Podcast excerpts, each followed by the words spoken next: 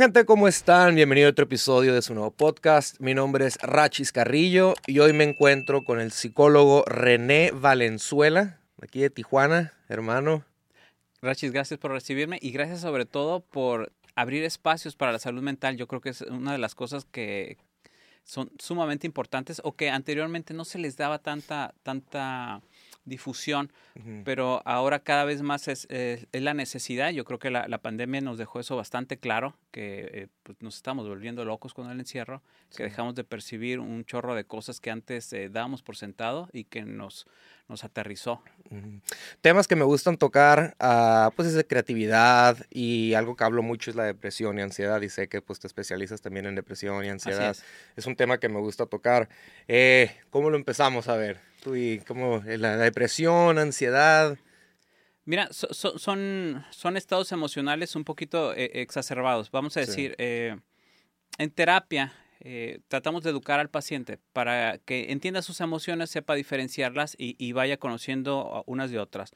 Alentamos al paciente a validar la tristeza, uh -huh. porque a lo mejor yo salgo en este momento y pues el carro se llevó mi grúa, ¿no? Entonces no, no puedo sentir alegría.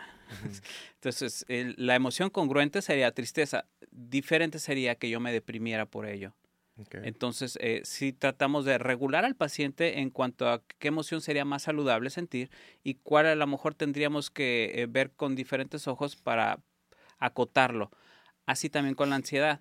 La ansiedad es algo que sentimos todos los seres humanos. Es una ansiedad eh, necesaria incluso. Mientras todos tengamos un sistema nervioso central, la ansiedad se va a hacer presente. Eh, digamos que voy a cruzar la calle y viene un carro a toda velocidad que no me mira.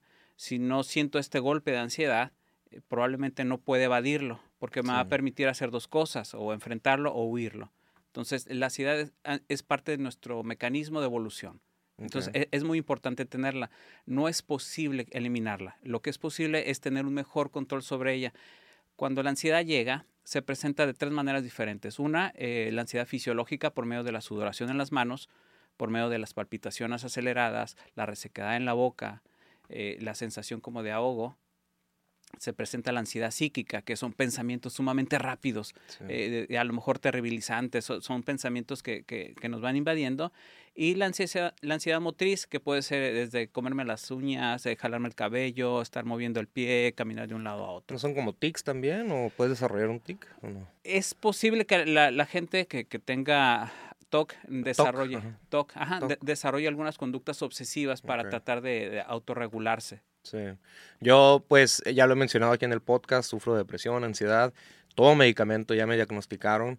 ¿Qué opinas del medicamento controlado? ¿Crees que es un beneficio para ciertas personas o no? Hay mucho tabú, lamentablemente, sí. en relación a, a, la ingesta de medicamentos. Eh, por supuesto que estoy a favor de ellos, aunque también creo que en algunos de los casos es posible empezar a reducirlos eh, con la, la, psicoterapia adecuada y en algunos casos también poder eh, eliminarlos. Eh, estoy más a favor que lo que pudiera haber en contra. Sé que algunos efectos secundarios pueden ser no tan divertidos. Sí, sí, sí. Eh, la resecada en la boca, eh, a lo mejor Estómago problemas estomacales. Suelto, sí. Y luego cuando la gente no los toma se siente sumamente mal. Entonces... Sí. Eh, Algo que a mí me recomendó el, el psiquiatra fue de que si me lo empiezo a tomar y ya me empiezo a sentir bien, que no me lo deje de tomar nomás así de la nada. Uh -huh que tengo que, si me quiero quitar el medicamento, tiene que ser controlado otra vez, o sea, tuviera que hablar con él. Y... Sí, porque eh, está este periodo de habituación. Sí. Eh, el paciente se lo empieza a tomar ahorita, pero no va a sentir los efectos benéficos, sino hasta dentro de un mes. Sí. Entonces, mucha gente cuando lo deja de tomar dice, ah, pues me sentí bien hoy, me sí. sentí bien este, eh, mañana, me voy a sentir bien. Sí, durante una semana probablemente estés bien, porque queda un efecto residual. Uh -huh. Pero ya tardarse más de eso, eh, pues, puede ser sumamente peligroso y más para personas que, por ejemplo, sufren de esquizofrenia o un trastorno bipolar, que es, es de altísimo riesgo porque ellos se sienten bien, pero en la realidad sí. de las cosas es de que eh, se pueden fugar de la realidad, entonces puede ser peligroso. Yo sé que hay un número pues grande afuera de gente que tiene problemas de depresión, ansiedad, adolescentes y no saben de qué forma pedir ayuda. ¿Tú cómo le recomiendas que hagan eso? No sé, que a lo mejor no, o ya lo intentaron, hablaron con sus papás y sus papás no le creen, no sé. Sí, te ha tocado casos así, pero... Sí, mira, el 50% de los pacientes que acuden a consulta eh, tienen el combo de ansiedad-depresión. A veces depresión como el hermano mayor y le sigue la ansiedad, y a veces ansiedad es el hermano mayor y le sigue la, la depresión. Siempre van de la mano, son un binomio. Cuando se trata de jóvenes o adolescentes que dicen que tienen ansiedad, y tal vez los padres minimicen porque luego los estigmatizamos como que son esta generación de cristal o cualquier otra cosa, pero realmente son jóvenes que tienen más contacto de emociones, las validan más, a diferencia de nosotros, donde no chille porque entonces sí me lo voy a, chingar para darle razones para que llore. Entonces, eh, los hombres estamos eh, mutilados en ese sentido, porque crecimos o provenimos de una sociedad machista que nos ha enseñado a ignorar nuestras emociones, a aguantarlas, a reprimirlas. Entonces, cuando llegan estas generaciones nuevas donde están más en contacto con ellas, donde están más validadas, eh, difícilmente hay, un choque generacional. Sí. Entonces, ¿qué, pueden hacer? Pues marcar 911. Hay, hay líneas de, de, ayuda también para intervención en crisis. Eh, muchas escuelas ya tienen acceso y pueden canalizar también. O incluso ellos. Eh, me ha tocado que hacen contacto niños de 9 años, de 11 años. Ya tú, tú, tú, los miras en, en, el avatar, pues no tienes idea de qué edad tenga, ¿no? Pero te escriben y quieren hacer una cita. Ah, qué bien, qué interesante me das tu número de teléfono, o sea, recabamos datos y ¿cómo que tienes 11 años? Desde los 11 empieza, o sea, que no tiene edad la y por sí mismo y por sí, mismo cosa que me, me parece interesantísima porque ya saben qué necesitan y lo buscan y por otra eh, sí la, la parte de en, la, casa en no está del todo validado. Me, me, me tocó un caso de una niña de nueve años me hizo cita y pues yo estaba sorprendido, dije, pues, tienes que venir acompañada, yo no te puedo recibir así, eh, no, no tenía idea.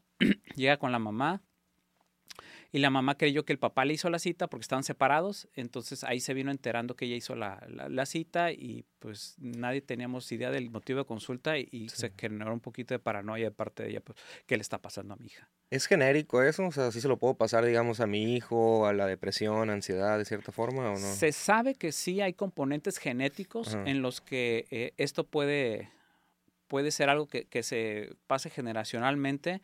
No se ha logrado... Eh, encontrar eh, exactamente cuáles marcadores de cuál este gen pudieran ser los responsables, pero podemos decir que es mayormente atribuible, en caso de depresión, por ejemplo, a situaciones de pobreza, eh, situaciones de desventaja social eh, en edad temprana, separación de los padres, es más, más proclive a generar ansiedad o depresión. Cuando hay experiencias traumáticas también, son más proclives las personas a, a este binomio de ansiedad y depresión. Em, tu entorno sí afecta, ¿verdad? Por supuesto. Y más desde la infancia también te puede afectar, o sea, sí, eh, mira, eh, puedes venir de un buen núcleo familiar, de, de, una buena relación, digamos que es como un árbol, ¿no? Entonces los frutos van a ser buenos porque pues el árbol tiene buenas raíces. Rara vez este, este, este árbol va a dar frutos malos, ¿no? Así como tener un, árbol de frutos malos rara vez te va a dar un, fruto bueno. Entonces, si, si, el entorno familiar, si el núcleo familiar e, es, bueno, eh, está, están al pendiente, eh, pueden, pueden contrarrestar bastante la, aparición de, de, esta, de esta sintomatología. Pero cuando creces en un entorno familiar, padres separados o disputas, adicciones, eh, familias reconstruidas donde son mis hijos, más los tuyos, más los nuestros, eh, y luego yo trabajo en la noche y tú en la mañana porque no alcanza la lana y vivimos en colonias algo marginadas con eh, poco acceso a educación, a parques, a vigilancia. Mm. Entonces es más fácil que, que se, se, dé esta sintomatología porque no, no hay suficientes factores que contrarresten o hagan contrapeso a, a toda la, la complejidad. Y otra, ahorita que mencionaste adicciones, personas con depresión, ansiedad, que sufren de algún tipo de adicción, alcoholismo y eso sí va muy, muchas veces junto o no Se le considera como factores comórbidos, Esto es, decir, ah, son, son enfermedades que vuelven a las personas más susceptibles. ¿Sabes quién son más susceptibles también? Eh, personas con trastorno de déficit de atención y Son altamente susceptibles a adicciones, a fracaso escolar, a poco rendimiento académico, a un pobre control de impulsos, a, no manejar muy bien la, economía, sus emociones, hay, muchísima impulsividad, entonces son más proclives a accidentes, a manejar a, no sé, a altas velocidades, cosas así. También, eh, pues, me imagino gente que consume marihuana y eso, ¿verdad? Es un depresivo, ¿no? La droga es, depresora. Eh, ah, podemos hacer esa diferenciación, drogas depresoras, drogas alucinógenas, drogas estimulantes. ¿Sabes qué está pasando últimamente con, la marihuana? Mucha de la marihuana que se consume, que viene de la calle, ya viene contaminada con algunos otros estimulantes. Tengo pacientes que han estado experimentando ataques de pánico eh, posterior a, o previo al consumo de marihuana. Entonces, cuando se les pide hacerse un antidoping para empezar a, generar como marcadores para eh, empezar a trabajar la abstinencia, y decir, bueno, pues si fumaste la semana pasada, significaría que vamos eh, cuatro semanas más, tú ya estarás limpio, ¿no? No, sí. Entonces empezamos con la de hoy y me salen positivos a cuatro marcadores más. ¿Por qué? Bueno, pues porque esta marihuana ya viene a lo mejor con fentanilo, con metanfetamina o con cualquier otra cosa que pierde la pureza. Entonces la persona no sabe que se está haciendo más adicto a la marihuana, pero porque hay otros este, factores que, están por ahí. Eh. ¿Estás a favor o en contra de la cannabis para personas con depresión? Sé que muchas personas, yo tengo muchos amigos que sufren depresión y consumen cannabis y dicen como que no, es que me ayuda. O no se quieren medicar, o sea, como yo que tomo pastillas, no se les da miedo también. Y ellos dicen, no, la cannabis, la cannabis, ¿ya serán dependientes, dependientes a la cannabis o...? Creo que acaban eh, tomando un problema y queriéndolo resolver sin darse cuenta que pueden generar otro. Estoy a favor de, del consumo a lo mejor eh, regulado, para pacientes de, cáncer, para pacientes con el manejo de dolor, pero si el problema es depresión, ansiedad, diría que realmente vas a enmascarar el problema y vas a generar un problema mayor. Yo, por ejemplo, te puedo hablar de, tuve la fortuna de, visitar los Países Bajos, Holanda, eh, específicamente Ámsterdam, y pues es una calle eh, pues muy concurrida, habíamos muchos turistas, es como ir aquí a la revolución, por decir algo, ¿no? Y sabes que la gente que viene de Estados Unidos, que allá no pueden consumir alcohol hasta los 21, en, bares por lo, por lo, menos, porque sabemos que sí, se consumen fiestas eh, de manera clandestina, ok. Pero aquí vienen a los 18, porque aquí los 18 no tenemos bronca. Y sabemos que son los que se estupidizan más porque no están tan acostumbrados. En cambio, nuestra generación de 18 años que pudiera ir a bares no se pone como ellos. Sí. Entonces pasaba un, un fenómeno semejante. Eh, para Holanda, los holandeses, el consumo de la marihuana pues es algo tan normalizado que realmente no hay tanta pérdida de control. Pero los que venimos de afuera, de países donde no está regulado de la misma forma, la legislación no, no, no, no, se los permite, son, son los que eh, más consumen de manera eh, pues eh, masiva. O sea que hablando ahorita un poquito de la depresión y ansiedad, te voy a hablar de una experiencia mía como tu entorno en el trabajo también puedes sufrir depresión, ¿verdad? Por estar en un lugar que no, o sea, laboral, que nomás te estresa o cómo o no. puede ser por varias razones. Sí. Si el entorno laboral no es favorable para que tú te desarrolles, sí. eh, puedes eh, desarrollar, claro, depresión y ansiedad porque pues sientes como si te mataron los sueños cuando tienes jefes que te están pidiendo números, entregas y una serie de cosas y que a lo mejor no te dan las herramientas suficientes de la preparación o el personal adecuado. Estos son, los factores internos. Pero también están los factores de, ¿realmente estoy viviendo mi sueño? ¿Realmente estoy donde yo quiero estar o estoy aquí solamente porque e, era lo que había a la mano? Porque a lo mejor yo soy diseñador gráfico o, o tengo una ingeniería, pero no había trabajo en, mi lugar de origen, entonces tuve que emigrar y aquí ando manejando un taxi. Sí. Y no están haciendo sus sueños, ¿verdad? E, e, entonces, eh, eh, la, parte personal de sentir que estoy haciendo lo que me gusta y además me pagan, pues no se cumple. Si le pones a un lado que son eh, horarios de trabajo muy largos, que a lo mejor la remuneración es tanta, que la vida en Tijuana es, es, carísima, se ha elevado muchísimo, pues hay, hay factores que de sobra para poder desarrollar estas características de depresión y ansiedad. Hace poco vino a John Milton, no sé si lo identificas. Por supuesto que sí, es su padre. Sí, Taurus de Brasil. Y John Milton estaba mencionando la hipnoterapia, así se le dice, ¿verdad? Hipnoterapia. La hipnosis de, con fines clínicos. con fines clínicos que puede ayudar a depresión, ansiedad. ¿Tú qué opinas sobre ese tema? De la hipnosis? Mira, la, hipnosis existe, eh, existe y, está perfectamente documentada desde Mesmer. Eh, de hecho, de ahí se, se viene una, una, palabra que es más utilizada para el anglosajón, que es mesmerizing. Que, que, tiene que, ser, que ver con, sorprendente. Eh, Mesmer lo, utilizaba, aunque le daban unas connotaciones medio mágicas, y, y, ha tenido sus evoluciones en algunos tribus por medio de los bailes, de los rituales, la gente podía entrar como en trance hipnosis como tal para depresión, ansiedad, realmente tiene poca o cuestionables resultados. Ok, okay déjame lo fundamento. Para la APA, que es la Asociación de Psicólogos Americanos, que es un, grupo de personas sumamente experimentadas, expertas de, muchas partes, que hacen estudios referente a qué funciona y qué no, no encuentra en la hipnosis como factores que... ¿Beneficios? Sí, sí, sí. Eh, no, no, hay estudios suficientes que, que, que avale que realmente eh, eh, funciona. Para ansiedad, depresión, la primera línea de combate es terapia cognitivo-conductual, terapia racional emotiva, eh, terapia de aceptación y compromiso. Mm, Hay muchas. Terapia basada en mindfulness. Mm. Y yo diría que es, es el grueso del funcionamiento. Estas son lo que se conoce como terapia basada en evidencia, donde realmente se, se puede demostrar que esto funciona. Terapia de reminiscencias también está. Okay. Si bien hay una gama enorme de más de 200 modelos psicoterapéuticos, pocos son los que pasan el estándar. De hecho, la, terapia cognitivo-conductual es conocida como el estándar de oro. Okay.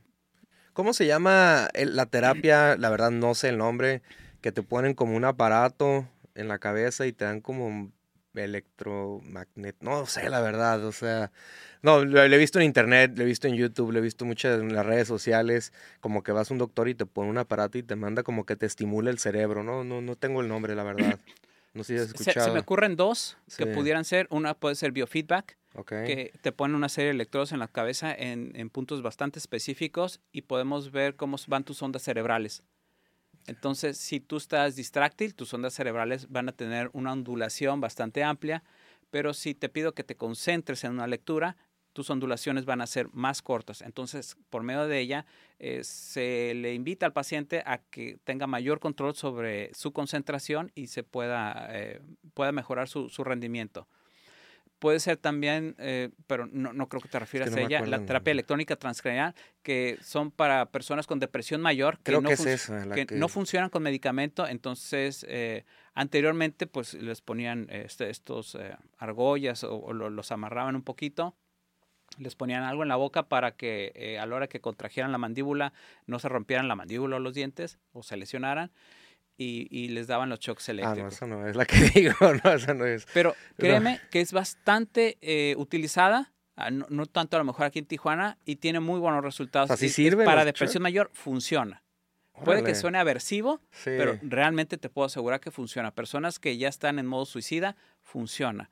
Nada más que ahora ya les ponen primero un anestésico para que estén relajados y, evitar que también se lesione la columna. Igual se les ponen este, algunos cintos para que no, no, no se lesionen. Entonces, primero lo relajamos, después viene la, descarga eléctrica y Como lo, lo reseteamos. Funciona, la verdad. Es, que ojalá estuviera la gente más, más, abierta para este tipo de tratamientos. ¿Sabes que también funciona bastante bien en fármacos para la depresión? La ketamina. ¿Has escuchado de ella? No, la ketamina no. La ketamina ha tenido pues varias etapas. Eh, es utilizada con fines recreativos, eh, también porque es un alucinógeno pues eh, bastante poderoso, pero también es un anestésico. Entonces, por medio de la ketamina la gente puede empezar a tener pues alucinaciones que pueden ser muy placenteras, de colores, se, se fragmentan, no sé. Y por medio de la ketamina la, la gente experimenta un mejor, una mejor recuperación de la depresión. Si una persona ha, padecido un episodio de depresión en un momento en la vida, tiene el 50% de probabilidades de que ocurra un segundo. Si ya les ocurrió un segundo. Para que el tercero. El tercero es un 75% probable. si ya tuvieron ese tercero, bueno, más vale que se hagan amigos de su enfermedad porque esto va a ser algo que va a estar presente en su vida de manera bastante cotidiana. ¿Qué opinas acerca de... Sé que hay muchos métodos, o sea, hay doctores, yo he ido a varios, a demasiados. ¿Has escuchado el barra de Access?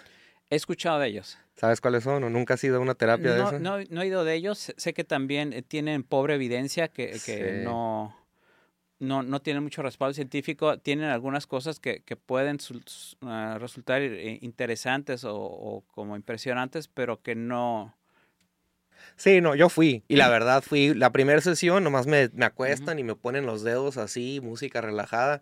La primera sesión sí quedé, o sea, noqueado, salí y me dormí. O sea, me, me relajó.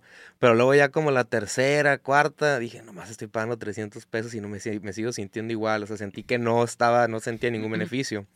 Otra que también he querido probar y por lo que informan en internet de estas páginas es la ayahuasca, la, el bufo alvarius, que Ah, también te, te, ayudan, te ¿verdad? puedo, te puedo hablar bastante tendido de, del bufo alvarius. ¿Lo has, lo has consumido o no? Lo he usado dos veces. ¿Sí? Lo he A usado ver. dos veces. eh, pues es un alucinógeno, es bastante poderoso. Es del bufo alvarius, es endémico de Sonora y de nuestro país colindante con, con a- aquel estado.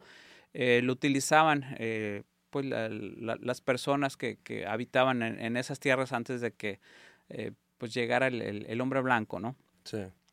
No sé a quién se le ocurrió cómo. De hecho, hay un episodio de Los Simpsons que hace referencia a- a- al bufo donde Homero, lo- Homero lo, chupa. lo- lo- lo Sí. lame y bueno, se disloca Sí. todos sus sentidos, ¿no?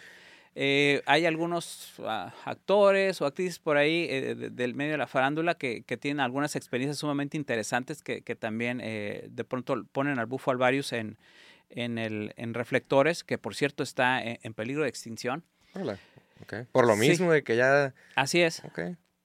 Ok, eh, pues es, es un sapo bastante grande, entonces con su mecanismo de defensa eh, y adaptación es secretar por medio de, de sus glándulas eh, este, este veneno, entonces como que se ordeña el bufo y se, se deja en, en un cristal y, y ya el líquido queda, se seca, y luego lo, lo raspan y ya se pone y se pesa en, en miligramos en, en una pipa que es de cristal, se, se fuma, se, se quema, se inhala y en cuestión de 10 segundos, habiendo sostenido el, el aire en los pulmones, eh, la Es- gente se va, se deja caer. Es guiado, ¿verdad? O sea, es recomendable tener como un que chamán o qué vendría siendo un tipo Mira, alguien el, que te el guíe. chamán sería la, la manera tradicional. Y yo no, no tengo problema con que un, un chamán experto le, pues, guíe el ritual de, de esa manera mística, si es que la, la gente tiene esa inclinación espiritual. Pero yo no le hago para nada el feo, que es como yo lo experimenté, eh, si está contigo un enfermero o un médico. No, pues mejor, ¿verdad? ¿Lo hiciste en una casa o en un lugar o en la montaña Eh, como fue- eh, normalmente? No, no, ojalá hubiera sido de esa manera. Yo creo que hubiera sido una experiencia linda. Fue más bien en una, en una clínica de rehabilitación de adicciones donde trabajé. Órale, órale. ¿Ahí te lo dieron eso? ¿Te dieron el buff? Eso dábamos. ¿A los pacientes? Para eso, ayudarlos. Eso, eso se daba. Digo, yo, yo no lo daba. Sí, este, sí, sí. eh, pues como no, no- nunca me atrevería. eh, pero e- eso daban. Eso y la ibogaína. Sí. Que, que no, no sé si sepas de ella. No, nunca he escuchado esa palabra para De- empezar. bueno, es, es, es un arbusto endémico de Gabón, en África, y que ayuda a los pacientes que sufren de adicciones a que sus receptores se bloquean. Vamos a decir que estas son las células del cerebro, están la- las dendritas ahí súper excitadas porque la gente está recibiendo, no sé, alcohol o, o heroína, entonces eh, eh, ya, ya están súper estimuladas. Entonces, si tú le dejas de dar eh, la sustancia al, a- al cuerpo, pues te lo va a estar demandando, ¿no? De una Sí. manera voraz. Entonces llega la iboga, satura esos receptores y la gente no pasa el síndrome de abstinencia. Entonces no tiene la malilla. Al contrario de eso, puede tener alucinaciones que pueden ser muy favorables, muy reconciliadoras, donde se siente tranquilo. Y por otra parte, eh, pues en vez de pasártela tres meses en un centro, en algún lugar carísimo, en un fin de semana, tú ya te puedes presentar a trabajar el lunes. Nada más que cuidado con esto. Puede producir arritmia, por lo tanto la persona que te lo provea eh, tiene que haberte hecho un eh, perdón, un electrocardiograma, tiene que mirar cómo está tu función hepática porque es donde se metaboliza y pues para evitar riesgos de, de- de cualquier cosa, ¿no? Sí. Asimismo, una cosa es de que tú ya no sientes la necesidad de consumo porque tus receptores ya están saturados y eh, eventualmente los vas a desechar, vamos a decir, en un mes. Pero si tú no cambias la mentalidad durante este tiempo, el periodo de ventana eh, pues se va a cerrar. Es decir, si tú estás, eh, eres adicto a cualquier droga, ¿no? Y yo te congelo durante 100 años, y en 100 años, rachis, pues ya llevas 100 años limpio. ¡Ah, qué toda madre! No, pues Sí. órale a la vida. Se van a presentar los problemas y tú no vas a saber cómo enfrentarlos porque no te dimos herramientas. O sea, regresaría a lo mismo. Exactamente. Entonces, aquí es donde hay que trabajar con el paciente ya una vez que haya egresado después de este viaje, que puede ser desde fin de semana hasta siete días. Hay gente que tarda más, pero porque está toda madre en, estos centros que son, pues que tienen de todo, ya, jacuzzi. ¿Qué, opinas de esas? Ah, que tienen jacuzzi, caballos. Y... les cobran hasta 20 mil dólares. Es lo que aquí en Ensenada, Rosarito, hay muchísimas clínicas. ¿Qué opinas sobre esas clínicas? Especialmente hablando, eh, de hecho contactó una clínica aquí en Playas de Tijuana, va a venir el director una clínica.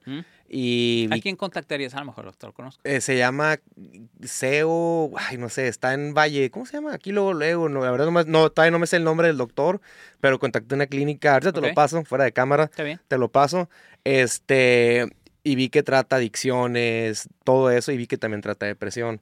¿La depresión se puede tratar en una clínica o es como que más, no sé, cómo se trata una adicción en una clínica? Nomás lo tienen supervisando, la, la, depresión, claro que se puede tratar en una clínica, y más cuando el paciente ya ha atentado contra su vida. Okay. Entonces, primero tenemos eh, que, por obligación, eh, pues preservar la, la, vida, ¿no? Entonces, si, ya intentó quitarse la vida a sí mismo o a otros, porque pues, ya representa un riesgo, entonces sí, sí más vale tenerlo en unas instalaciones donde pueda tener la, la vigilancia pero eventualmente pues va a tener que egresar y más nos vale que le hayamos dado las suficientes herramientas para que pueda enfrentar el día a día y pues evitemos un desenlace fatal. Okay. Pero regresando al bufo alvarius. Si me a ver, sí, sí, sí, el bufo es un tema también interesante. A ver, regresando al bufo alvarius, eh, ya, ya, ya lo inhalé, entonces, eh, no sé, en cuestión de 10 segundos la, la, la persona pues cae. Hay, hay, hay, varias formas en las que puede, puede estar. Uno puede ser perfectamente inmóvil, eh, hay otros donde a lo mejor pueden tener algún poco más de movimiento y hay gente que incluso hasta llora, ¿no? Que, son capaces de, vociferar o algunas cosas así, como hablar. Em, el viaje dura aproximadamente 15 a 25 minutos tops. Y en él se considera que se estimula la glándula pineal, que esa se estimula cuando naces y cuando mueres. Bien puede ser la raíz que nos lleve a ver ese túnel o esa luz al final del camino, porque eh, eh, está bañando las cuestiones neuroquímicas, o en este caso, eh, pues se estimula, es, como si le hicieras cosquillas Y, empieza pues a, segregarse, ¿no? Las personas experimentan esa sensación de uno con el universo, una sensación de placer, de, amor, de, sentirse acogidos. No te podría decir hacia dónde se va a ir en cada persona, es como aventar los dados. No, no sabes qué número va a caer. Lo que te puedo decir es que no importa qué número caiga, te va a servir. Como si estuvieras en un tablero, no sé, jugando algún juego de mesa. El hecho de aventar los dados, algo te va a ayudar a avanzar. Entonces pueden algunos pacientes resolver algunas cuestiones que traigan por ahí pendientes. Es, esa es la que ha sido mi, mi, experiencia cuando veo que los pacientes lo consumen. Eh, el, el, efecto es sumamente benéfico, es, es, placentero. ¿Ayahuasca no lo has probado? No lo he probado, pero sí he escuchado suficientes eh, comentarios o testimonios que hablan también como que pues, al, ser también una droga alucinógena, eh, pueden experimentar algunas sensaciones muy interesantes y más cuando los están llevando, ¿no? Con, por medio de ciertas dietas, purgas, y los van guiando en el trance, ¿no? Son personas que hacen todo el ritual, entonces eh, toda la ceremonia también puede traer un efecto benéfico en el paciente porque se, se, se va metiendo en todo esto eh, de una manera progresiva y, y pues eh, sea a lo mejor de los efectos que no tan buenos que puede ser el que volteas el estómago como si fuera un calcetín. Entonces esa parte no se me hace tan atractiva. Sí, sí, sí. Eh, en otros casos pueden perder el control de esfínteres, ¿no? Como que bueno, pues te puedes orinar y eso, pero, pero pues ellos lo, lo toman que pues puede pasar, no hay bronca, tú traes un cambio de ropa, ¿no? Y, ahí tiene su cubetita para que... Para vomitar también, ¿verdad? Sí he escuchado. yo, yo, lo quiero intentar, pero no he encontrado un buen lugar para... Ah, también después de cámaras ahí por ahí. A mí me pasas la información para irme a fumar ahí el bufo y ayahuasca. Sí. Quería hacer los dos el mismo día, me, cuando contacté a ah, uno, pero te me dijo... Te diría ah, que nadie te, te, seguiría el rollo. Contacté a unos, pero aquí en Tijuana y mi mamá me dijo, no, no, no, mi mamá también es psicóloga. Y me dijo, no, no, no, ellos no, no vaya. Y perdí mi depósito y todo porque me dije, oh, sí, haz el bufo. Ah, no, primero, primero iba a ser ayahuasca y acabando iba a ser el bufo. No, es, es mucho, ¿verdad? Overkill, sí. Sí, ¿verdad? El cuerpo me trena. No, no, ¿para pa, qué? No, y, ni, ni, sería tan beneficioso, pues. O sea, no. Y es lo que me dice mi mamá, que hay muchos que son farsantes, pues que no saben o que nomás te están drogando sin sin los métodos correctos. Ajá, o, que a lo mejor no, conocen condiciones preexistentes que puedan tener ti, no, no, preguntan, entonces eh, pues eh, pueden comprometer tu salud y no.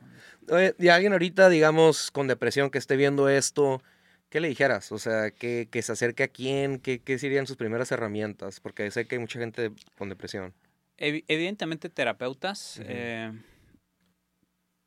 preferentemente un, psicoterapeuta y un psiquiatra, porque pueden tener la, la, parte farmacológica. Yo, yo por lo regular les hago esta analogía, ¿no? Eh, yo, yo no disfruto usar lentes, a lo mejor tú tampoco, o sea, para nada, ¿no? Pero lo ocupo, lo ocupamos, entonces los usamos, así con los fármacos.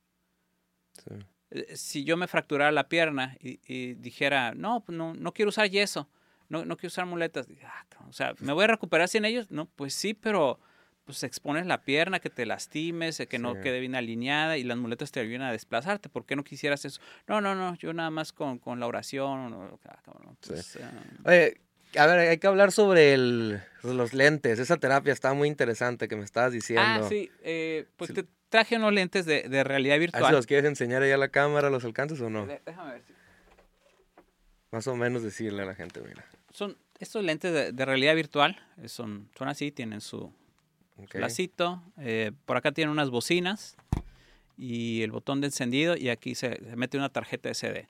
La gente cuando los usa, eh, puedo yo programar, y está la, marca, en caso que se alcance a ver, ¿no?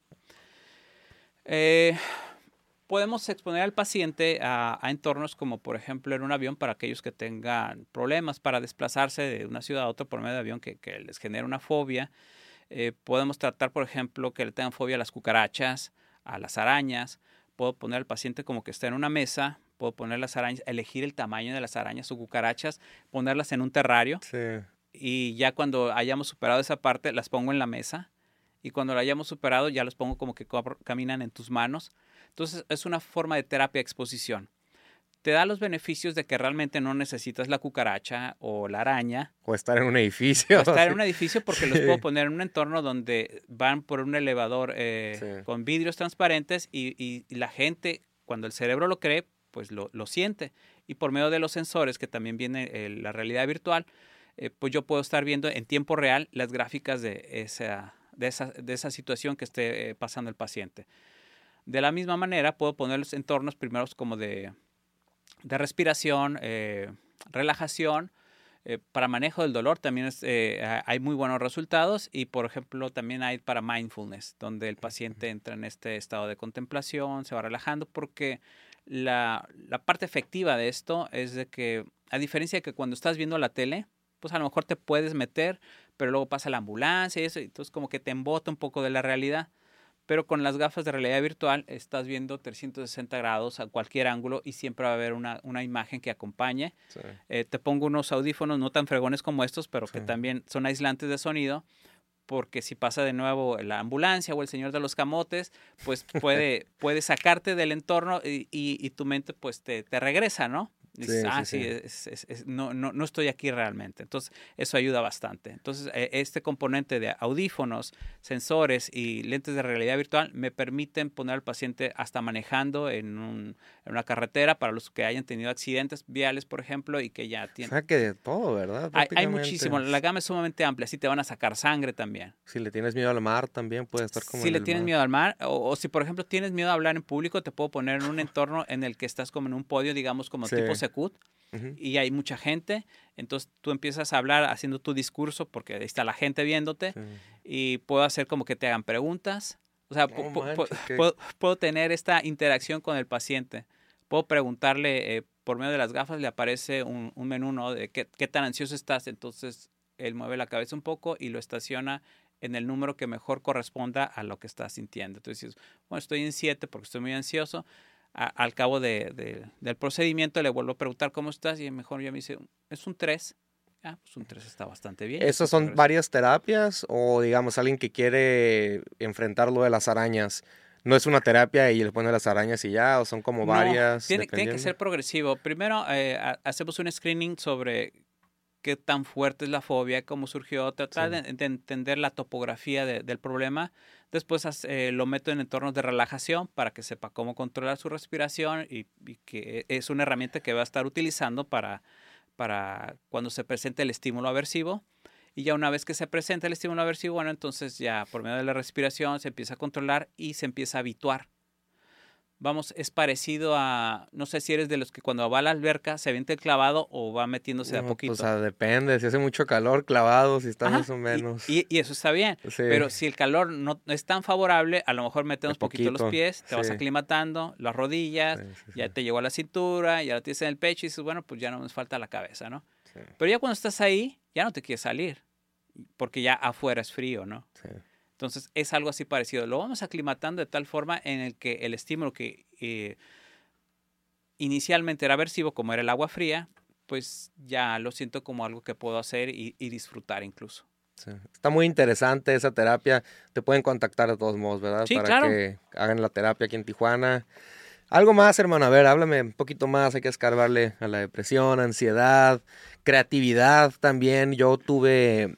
a mí me encanta ser creativo tuve un bloqueo, un bloqueo creativo. Todos lo han tenido. Sí, todo el mundo lo ha tenido. Y fíjate, todas las personas que he traído aquí al podcast, la mayoría, pues les he preguntado, ¿no? Acerca de la depresión, ansiedad. Y casi siempre la pregunta que hago es, ¿cómo mantienes tu creatividad activa? Mira, eh, hay una cosa cierta. Muchas de las personas creativas eh, son sumamente perfeccionistas. Sí, yo me considero perfeccionista. Eh, el problema de los perfeccionistas es esto. Eh, miré por ahí una, una, imagen en Twitter que ponía como una barrita así, chiquita, y decía perfeccionismo. Y en otro estaba una barra más alta que decía suficiente, suficientemente bueno, decía good enough. Entonces, el problema de los perfeccionistas es que avanzan poco. A lo mejor si está muy fregón esto, pero es preferente tener algo lo suficientemente bueno. Pasa algo parecido con la, con la creatividad. Si estás esperando a sentir esa, esa, esa punción de, de me levanté y me siento creativo y voy a crear, a lo mejor no llega mejor sigue creando a pesar de que no sientas como esa hambre, pero dibuja o escribe o compón, ponte ahí, porque a lo mejor no, sabemos si va a llegar la, la, eh, pues, esas ganas, esa chispa, Esa, hambre que, te levantas un día y tengo ganas de componer, que por lo regular suele estar acompañado de, momentos pico. Por ejemplo, ah, le funciona bastante a artistas cuando son músicos. Eh, las mejores piezas, por ejemplo, como de José Alfredo o, no sé, quien le escriba Paquita, eh, son, momentos de desamor muy fuertes. Sí. Entonces, cuando experimentan eh, eh, todo ese vuelco de emociones, es fácil ponerlas en un papel y musicalizarlas. Asimismo, cuando son experiencias pico como de, de amor, de enamoramiento. Entonces eh, tenemos muchísimas canciones que hacen referencia a ello y con las que me identifico, te identificas muy fácil y las cantamos y qué bonito se siente y las dedicamos, ¿no? Entonces cuando son ese tipo de experiencias, ya sea muy malas, que las puedes vertir por medio de pinceles, por medio de dibujos, caricaturas o por medio de, cosas buenas, pero pues son Sí, sí, sí. son, son este, emociones un poco opuestas, ¿no? Pero cuando tu vida está normalizada, tranquila, eh, puede sentirse como monótona, como que, pues sí, las cosas están bien, realmente no, no estamos batallando. ¿Crees que la rutina también puede llegarte a ser depresivo? O sea, que tengas una vida de... que sí que me levanta a las 4, a las 5 entro a trabajar y ya te la misma rutina, la misma. Y todos los días es lo mismo. Lo mismo, nada cambia, nada, cambia. Años llevas así. Entonces, la, sugerencia es encuentra la manera de que puedas romper esa rutina, de que te puedas tener las vacaciones, de que puedas salir con, con personas, de, de, que hagas eh, otras cosas que, que, sean de tu interés. No sé si llegaste a ser fan, por ejemplo, como de, de, Doctor House. Sí, sí, sí. Doctor House. Sí un tipo brillante, bastante metido, eh, eh, discapacitado emocionalmente, porque, bueno, es cosa aparte, ¿no? Pero medio depresivo el tipo, ¿no?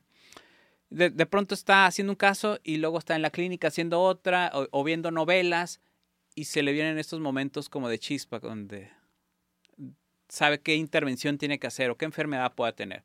A veces así pasa. Eh, estás componiendo algo, no, no te sale la nota o no sabes qué sigue pero te distraes haciendo otras cosas, juegas tenis, básquetbol, sales con los compas y la fregada y de pronto llega, porque necesitas despegarte un poco del objeto para poder tener una, mejor visión. Cuando estás demasiado pegado, eh, los árboles no te dejan ver el bosque. Sí, sí, sí. Entonces, así pasa con la creatividad. tenemos que hacer muchas cosas. Eh, entre más diversificados eh, seamos, mejor, más, más beneficiados vamos a ser. O, no sé, salir. hay, mucha gente que... esto me pasó, andaba por el Museo de Hollywood y hay un Museo de la Muerte. Ah, ya lo fui a ver. El, sí, sí, sí. El día que yo fui. Está muy intenso, el de los asesinos y eso. Sí, sí. no, está. Eh, eh, está muy fuerte. Sí, está fuerte. Hay, mucho gore, hay, hay, cosas así muy. Muy recomendable. Yo creo que cada vez nos vamos este, sensibilizando más a ese tipo de cosas, más cuando en Netflix nos presenta series como Dahmer. Entonces, ahí van, van a encontrar ese tipo de información. Cuando yo me acababa de ir, no, cuando yo me acababa de llegar, nos dijeron, 10 minutos antes se hubieran encontrado a Rob Zombie. no manches. Sí, sí, sí. Entonces, él, él, escribe sobre este tipo de temáticas, ¿no? Es un, to, todas indumentarias oscuras, el maquillaje y todo. Entonces, eh, pues muchas de sus piezas pueden estar inspiradas al ver ese tipo de imágenes y su público, pues, se lo va a aplaudir y todo, ¿no? ¿Nunca fuiste a, los, al Museo Psiquiatra de Los Ángeles que estaba por ahí? No creo que todavía está. ¿Nunca llegaste a ir a un museo de esos que estaba por ahí? Era gratis, de hecho. Es gratis, creo. La verdad no me, no me acuerdo del nombre. Fui hace más de cinco años, yo creo. Y hablan de las enfermedades mentales. Está muy interesante cómo les pegaban en la nariz, cómo les metían como un algo por el cerebro y les los querían como activar el cerebro, no, no, es viejísimo. Mm, tenemos referencia en películas, por ejemplo, como la de One Flew Over the Cuckoo's Nest, donde tenemos eh, pues, e, esta maravillosa obra eh, interpretada por... No, me acuerdo, pero sé cuál dices, sí. ¿No, no se llama Michael? Mm, bueno, Sí, la persona. este maravilloso actor este, tan, galardonado y que ahorita creo que está sufriendo por ahí un, padecimiento mental eh, degenerativo, eh, lamentablemente. Pero bueno, eh, tenemos este actor y que va siempre atentando contra la sociedad. De hecho, él llega al hospital porque pues, él iba a cumplir una condena y luego pues se, da de loco y, y lo acaban internando, ¿no? Transgrede tanto las normas del hospital psiquiátrico que le acaban haciendo eh, una, le disectan el óvulo frontal, que es el encargado de, los impulsos, de, muchísimas cosas en el razonamiento, y lo deja casi como un estado vegetativo donde solo camina, babea y come, pero que realmente no está. Antes se hacían estas cosas. De hecho, había un, como no sé, un, carrito de médicos y iban a, diferentes lugares para, para, hacer estas disecciones. Anteriormente, eh, en los anales de, todavía no era medicina propiamente, pero se hacían trepanaciones, es decir, si tú tenías un problema mental o a lo mejor hasta epilepsia, les hacían un hueco en el cráneo y pues les manipulaban ahí y, y la gente, no te digo que mejoraba, pero ellos creían que sí. En otros casos, en prisiones, hospitales en Francia, también se les hacían estas como inmersiones en agua porque creían que estos podía beneficiarles. Ah, las hacían, por ejemplo, también sangrías en las cuales les hacían una serie de cortes o les drenaban la sangre porque era como si estuviera contaminado o les ponían sanguijuelas. Bueno, en los anales de la, de la psiquiatría hay, hay mucha historia eh, negra en relación a, Sí, está interesante, ¿verdad? Muy interesante ese, ese tema. ¿Y qué opinas de la salud mental y tener una buena alimentación y hacer ejercicio? ¿Crees que todo va ligado? Por supuesto que sí. Mira, en, cuanto a salud mental te puedo decir, personas que padezcan, que consuman mucho azúcar, por ejemplo, eh, refrescos, eh, comidas azucaradas, si un día quisieran ponerse a dieta y empezar a dejarlos porque ya, ya es el momento de hacer un cambio de hábitos, presentarían síndrome de abstinencia, presentarían eh, dolores de cabeza, migrañas, andarían como muy enojones. Los malillones, ¿no? Sí, porque, porque el azúcar es altamente adictiva. De hecho, hay un estudio perfectamente documentado que se hizo con ratas. A una les dieron cocaína, y otros les dieron Oreos.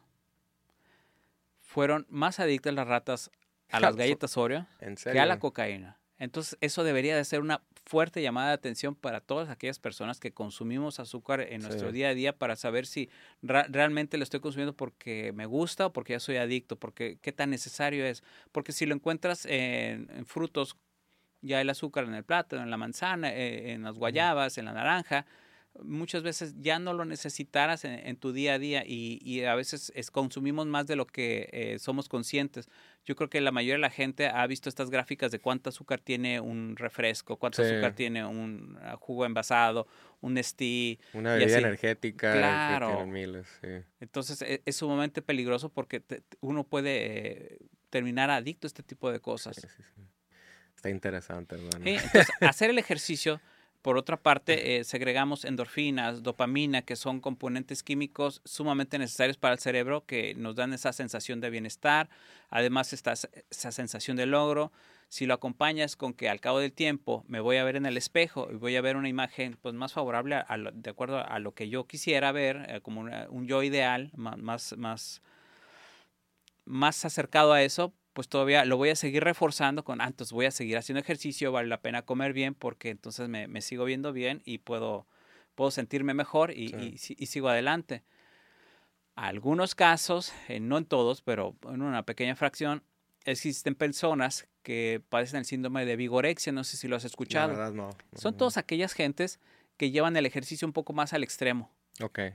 No fisiculturismo, es como que más. Bueno, puede ser, pero son, son gente que está contando calorías en todo lo que, oh, lo que consume y que aparte siempre está tratando de sobrecompensar por medio de ejercicio. Piensa en ejercicio, hace ejercicio y se descompensa. Van perdiendo eh, no solo... O sea que también puede ser como una enfermedad. Puede ser algo patológico, sí. Como dice, todo en exceso... Eh, hace daño. Hace daño, Hasta el agua en exceso, dicen que hace daño. Sí, incluso el agua. Uno puede desarrollar diabetes insípida si se la pasa consumiendo agua porque no, no, estamos diseñados para una cantidad masiva de agua. Sí, sí, sí. Algo más, hermano. Ya casi una horita aquí. Algo más que le quieras agregar, que le quieras decir a la gente. Échalo, antes de terminar. Ah, me da gusto que en ciudades como las fronteras eh, ya se está abriendo cada vez más el, panorama hacia la salud mental. Eh, aplaudo muchísimo que hayas tenido el, acercamiento, no, no, solamente conmigo, sino que así haya sido cualquier colega que esté involucrado en salud mental eh, es, es, digno de ser aplaudido. Eh, qué, bueno que se están abriendo cada vez más espacios para validar las emociones. A veces creemos que estar tristes es malo. La, tristeza tiene que ser una emoción eh, negativa, pero saludable, porque a veces corresponde. Si a mí me dijeran, no sé, en un mes, esto, fíjate que detectamos que tienes cáncer testicular, obviamente sería una emoción de tristeza, de enojo, tal vez, porque las cosas que me faltan hacer en la vida. Y todas esas emociones está bien tenerlas, son válidas. Entonces tenemos que validarlas también.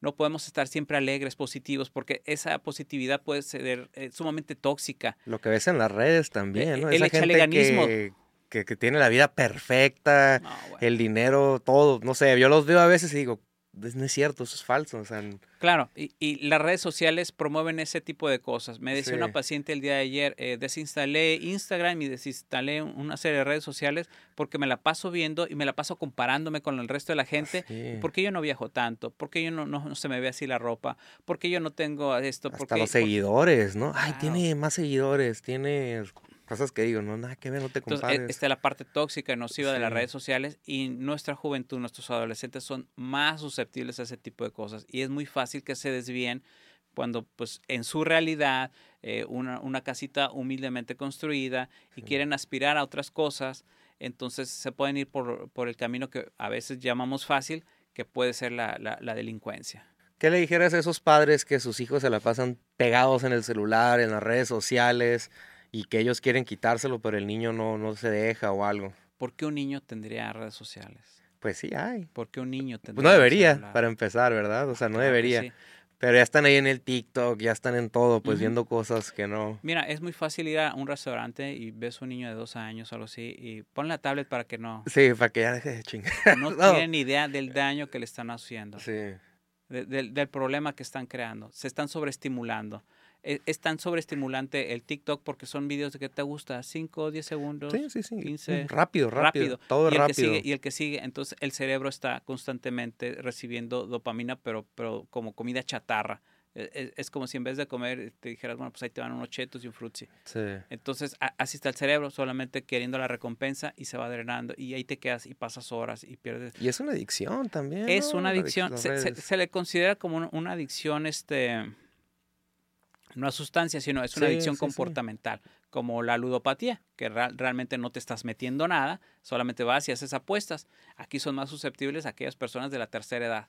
Sí, que se las pasan en los casinos. Llegas a casinos donde nunca es de noche, donde hay muchas luces brillantes por todos lados, donde hay sonidos estimulantes de recompensa. Para estimular el cerebro, ¿verdad? Entonces el cerebro se la pasa inundado, entonces es más fácil tener la conducta compulsiva de estar apostando. Sí, sí, sí. Qué interesante eso de las adicciones. ¿Has escuchado de la a los que creo que sufren de heroína y se quieren limpiar la metadona? ¿Cómo se llama? Claro. es, un opioide sintético, fue desarrollado eh, creo que a partir de después de la Segunda Guerra Mundial, ya por ahí lo estaban trabajando los nazis, llegan los países aliados, los ingleses y dicen, véngase para acá, ¿no? Y entonces eh, eh, empiezan a explotarlo. La metadona puede ser un buen sustituto para aquellos pacientes que ya son adictos a, la heroína, por ejemplo. En otros casos pueden ser a, fármacos que son opioides, pero que al consumirla, pues suceden varias cosas. Uno, la mayoría de los casos es inyectada en muchos casos se comparten jeringas, entonces eliminas ese factor. Una bronca en las venas o arterias o una bronca con hepatitis o, enfermedades... Este, Pero sí lo usan, ¿no? En hospitales y yo me ha tocado el caso porque rápidamente mi, eh, mi tercer hijo nació con algo que se llama gastrosquises, no sé si lo conoces, es como unos intestinos así de fuera y allá en Los Ángeles y estuvo hospitalizado casi como tres, cuatro meses y para el dolor tuvimos que firmar un algo y le dieron metadona. Un waiver. Ajá, un waiver. Y, pero estuvo tanto tiempo con esa metadona que le fueron bajando, bajando la dosis porque como que se hizo adicto el niño. Dijeron que uno se, puede ser adicto, sí, pero entonces tenemos una adicción. Eh, ya, ya, cuando van con, con el médico para, para que les prescriban, dicen, bueno, yo estoy consumiendo esta cantidad de heroína, entonces equiparan con la metadona para que no sienta el efecto de la malilla, ¿no? Sí, sí, entonces con la metadona ya en control, ya podemos ir buscando las metas progresivas para ir bajando el consumo hasta que ya sea eliminado. Entonces eh, tienes el beneficio de que no hay eh, enfermedades asociadas a la, a la, a la heroína, por ejemplo, y tienes por otro lado de que si la compras o la distribuyes, pues te metes en un problema federal, no así con la metadona, donde ahí llegas, te dan tu frasquito, eh, un, vasito o una pastilla, te la tomas ahí mismo y no te vas hasta que les muestres que ya, te la, te y ya te puedes retirar para evitar que con esto se dé el tráfico afuera, ¿no? Entonces puede, puede tener estos beneficios para la salud. Cierto, puede haber también un, costo, pero me parece que en costo-beneficio, en el balance de las cosas, es más beneficioso que perjudicial. De hecho, en algunas cárceles eh, tienen acceso a metadona. Okay. Llegas a una especie como de dispensario de sodas y papitas. ¿Y ahí te lo dan? Ajá. Le pones la, cantidad de dinero o, o, la tarjeta y ya sale tu dosis, te la tomas. ¿Y eso les ayuda a las eh, eh, malillas? sí, a, evitar la malilla porque a lo mejor traen un consumo activo y, y por medio de esto eh, pues está más controlado. Sí. Aquí existen algunas clínicas en, en, la zona centro de Metadona, por ahí en la sexta y séptima, en la...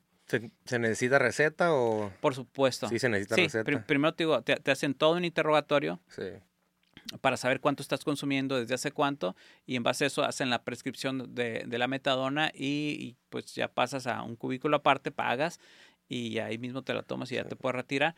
Entonces eh, te, evitas las broncas con, con, la policía, con el consumo, la detención, eh, o el, compartir jeringas, eh, enfermedades como hepatitis o HIV, que también pueden estar muy asociadas al consumo de heroína porque la mayoría de las veces es inyectada. Sí, inyectada, sí, sí, sí. ¿Y por qué crees que es un tabú hablar así de la salud mental? Muchos les da miedo.